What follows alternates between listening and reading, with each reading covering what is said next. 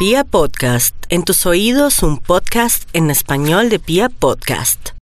Los Tauro cuentan con un escenario magnífico para aprender nuevas cosas, para profundizar en nuevas temáticas, para indagar sobre nuevas teorías, excelente para estudiar, inclusive para hacer gala de lo que han estudiado, para sacarle el jugo a aquello en lo cual han logrado profundizar. En el ámbito financiero, el astro eh, pródigo, el astro de las oportunidades, avanza por allí como si todo estuviera de su lado para generar una nueva dinámica laboral, para cambiar de empleo, para contemplar la posibilidad de un nuevo cauce, de un nuevo carril.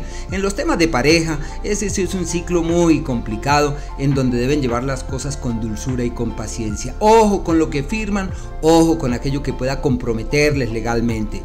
Y no olviden que pueden destrabar los temas económicos con acciones concretas Afortunadamente nacieron bajo el signo de la cordura y la objetividad, lo que puede ser decisivo para que tomen hacia destinos fiables y hacia destinos que sean amables.